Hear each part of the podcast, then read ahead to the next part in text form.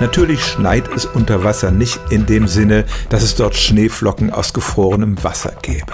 Aber es gibt tatsächlich ein Phänomen, das sich Meeresschnee nennt. Man kann manchmal tatsächlich solche weißen Flocken beobachten, die im Ozean in einer Art Schneesturm langsam nach unten sinken.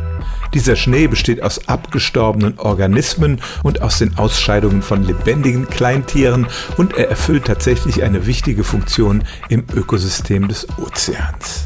Fische ernähren sich ja von Plankton, aber dieser Plankton lebt nur in der allerobersten Schicht des Meeres, dort wo das Licht hingelangt, weil es sich um Pflanzen handelt.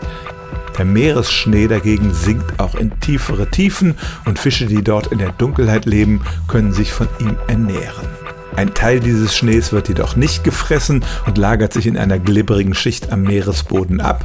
Und diese Ablagerung ist eine wichtige Kohlenstoffsenke. Das heißt, Kohlenstoff wird dem Kreislauf entzogen und gelangt nicht als CO2 in die Luft. Also es kann tatsächlich unter Wasser weiße Flocken schneien und dieser Meeresschnee ist sehr wichtig für das Ökosystem des Ozeans. Stellen auch Sie Ihre alltäglichste Frage unter stimmt's at radio1.de.